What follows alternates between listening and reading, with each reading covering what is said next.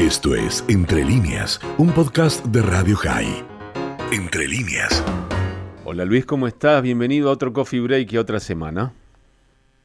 ¿Qué tal, Dani? ¿Cómo estás? Bien, muy, muy bien. Estaba escuchando tu apertura, tu presentación, y hoy no vamos a hablar de terrorismo, pero sí vamos a hablar de algo que afecta al, al, al mundo. Creo que vas a hablar de la Argentina específicamente, pero no es la Argentina el único lugar donde la palabra populismo se está haciendo popular.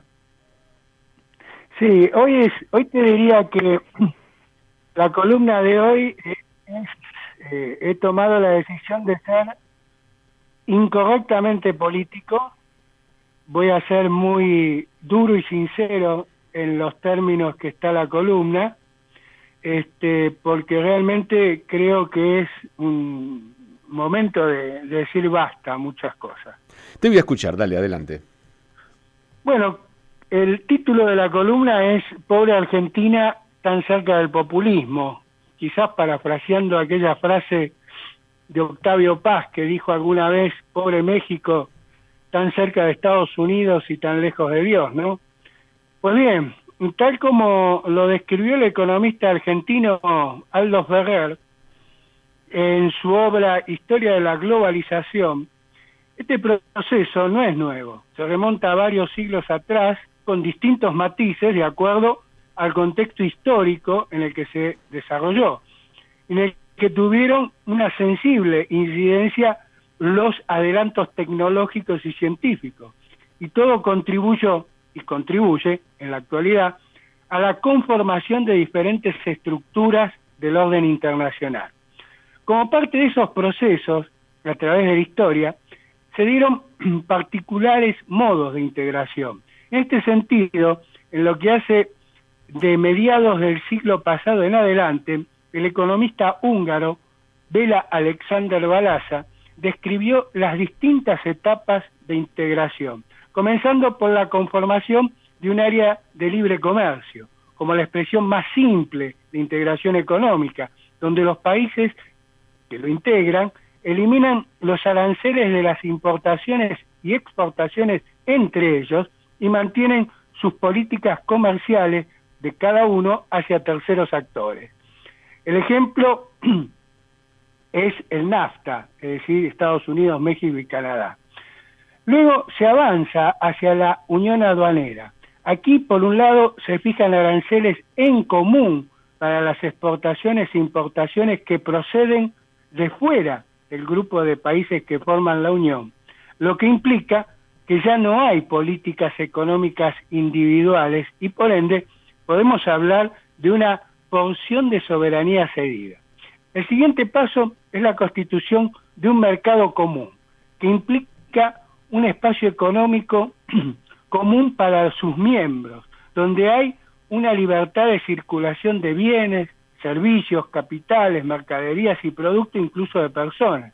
El ejemplo fue el mercado común europeo que encuentra su fundamento en el Tratado de Roma de 1957 y así pasamos a la cuarta etapa, la Unión Económica y Monetaria, donde ya no es una política comercial común. Ahora se avanza hacia la unidad de políticas económicas y monetarias, que en este último caso significa no solo una moneda común, por ejemplo el euro, sino también una entidad monetaria, el Banco Central Europeo. Pero también se suman políticas sociales y fiscales comunes o con estándares acordados por los miembros de la Unión. Y finalmente, el quinto paso es la integración completa o unión política y económica total o ideal.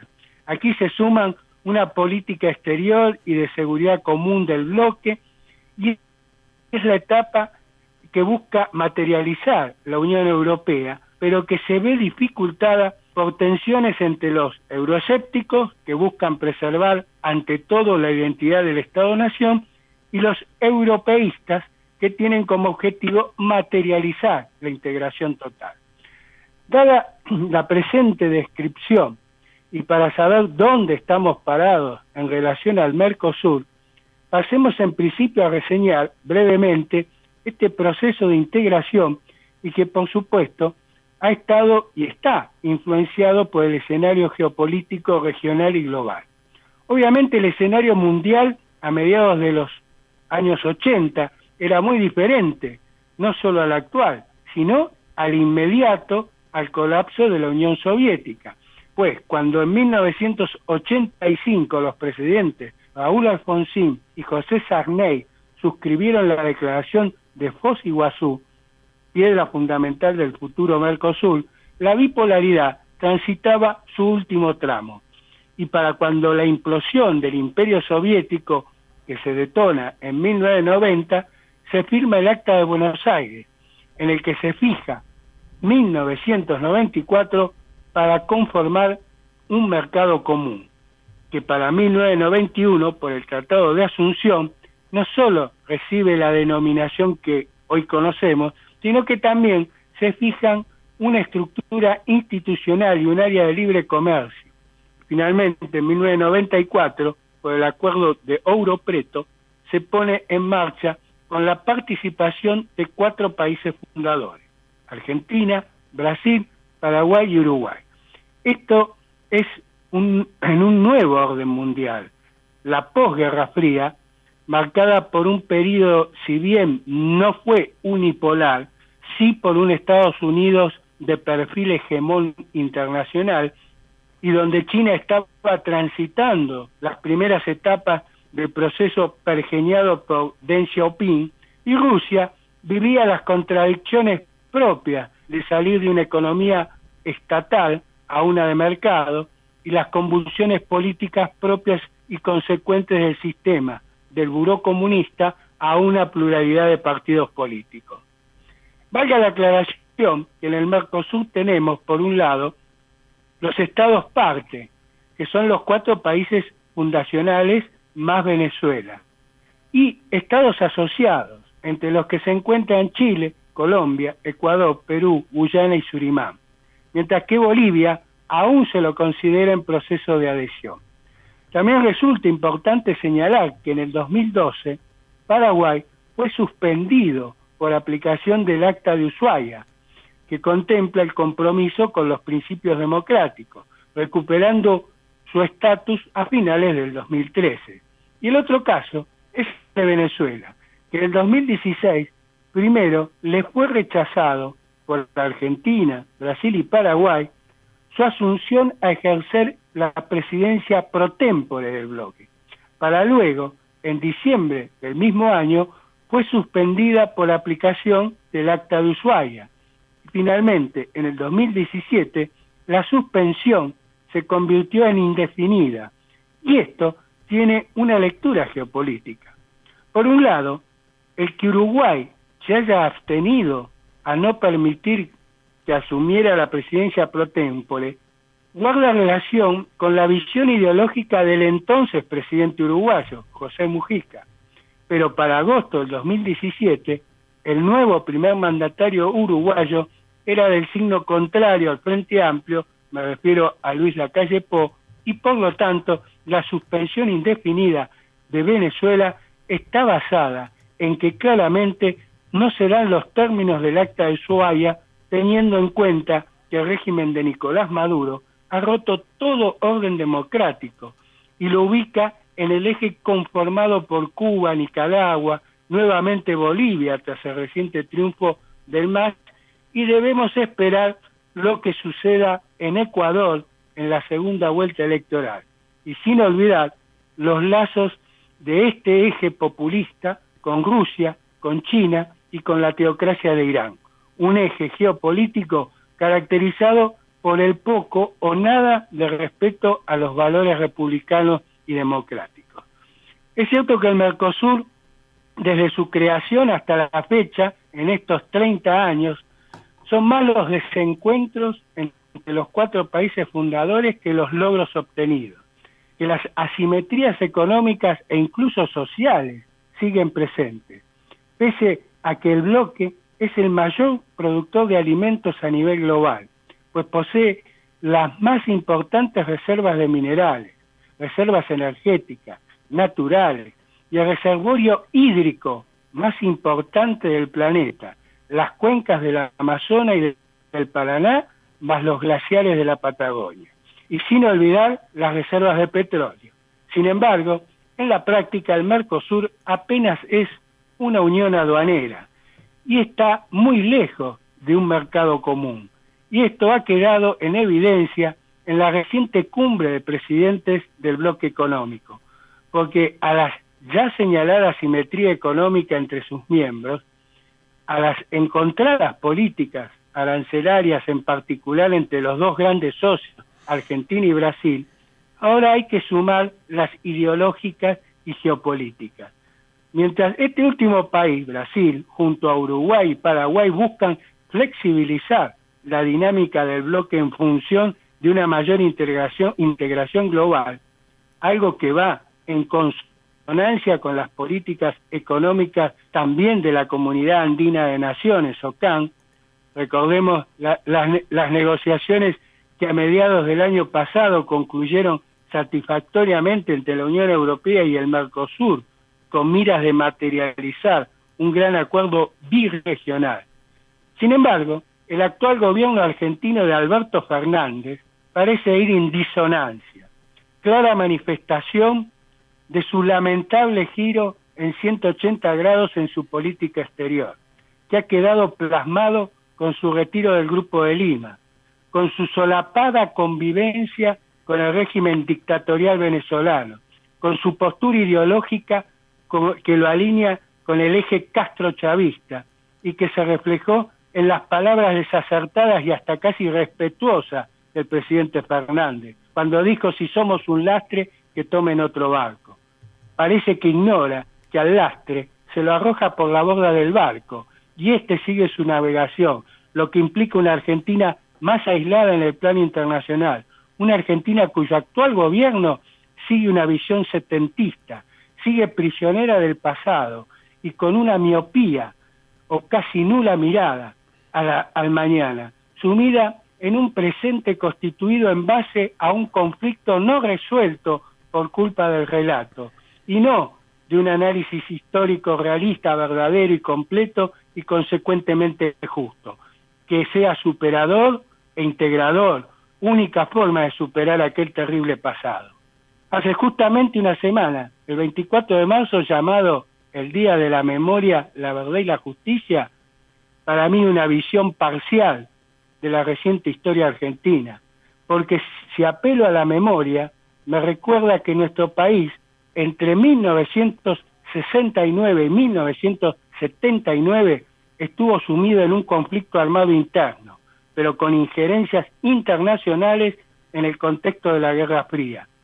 Que respecto a la verdad es que además del accionar lícito e ilícito de las Fuerzas Armadas y de Seguridad, también estuvo el accionar de las organizaciones terroristas, ERP y Montonero, que fueron responsables penales de 5.042 atentados con explosivos, que llevaron a cabo 1.746 secuestros y cometieron 1.541 homicidios.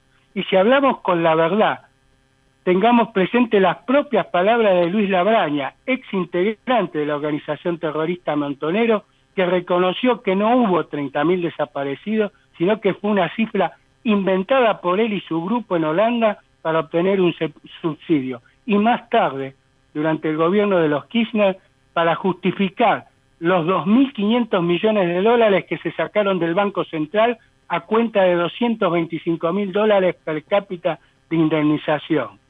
En este sentido, no solo a confesión de parte relevo de prueba, sino que también me remito al informe de la CONADEP, que señala 7.954 casos, y que alguien que sufrió el terrorismo de Estado y que fuera miembro de aquella comisión, Graciela Fernández Meijide, sentenció que los 30.000 fue un invento de los exiliados.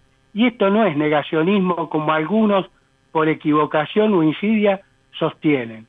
Negacionismo es no admitir la verdad que quienes formaron parte y participaron en las acciones de aquellas bandas criminales no eran jóvenes idealistas, como lo dice el relato, simplemente fueron delincuentes y que muchos de ellos recibieron indemnizaciones millonarias e incluso ocupan o han ocupado funciones públicas. Y por todo esto que creo que justicia no existe, ni existirá hasta que todos sean medidos por la misma vara, que la ley sea aplicada sin ropajes ideológicos, porque solo si hay una memoria real y completa, entonces sí obtendremos la verdad necesaria para que haya justicia y poder así superar el pasado y encarar un futuro integrador y superador. Finalizando, Dani, la columna de hoy, en el plano internacional debemos ser pragmáticos y realistas, desde refundar un Mercosur con una visión global y alineados con aquellos países que respetan el orden democrático, y por ende denunciar con valentía los regímenes autoritarios y dictatoriales. Y en el plano interno, solo podemos vivir una verdadera república representativa y democrática respetando sus instituciones y con una justicia independiente, lo que me recuerda aquel principio del derecho romano expuesta por el jurista Ulpiano, que dice, la justicia es la constante y perpetua voluntad de conceder a cada uno su derecho, vivir honestamente, no hacer daño a nadie y dar a cada uno lo que se merece. Hasta allí entonces la columna de Luis fue en salida. ¿eh? Qué, qué importante lo que dijiste. Por supuesto que la gente puede opinar a favor o en contra, no importa. Er, er, era, importante decirlo en este tiempo en el que eh, hasta decimos la palabra populismo sin pensar lo que significa eh, y lo que le ha significado a algunos otros países a propósito de esto. Bueno, Luis, un abrazo grande, a cuidarse. ¿eh?